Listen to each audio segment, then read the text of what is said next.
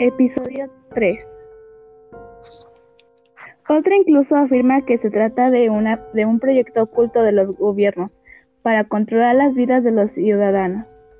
La hipótesis más científica, sin embargo, indica que este rostro forma parte de la coincidencia común. ¿Y a ti alguna vez se te ha presentado en algún sueño?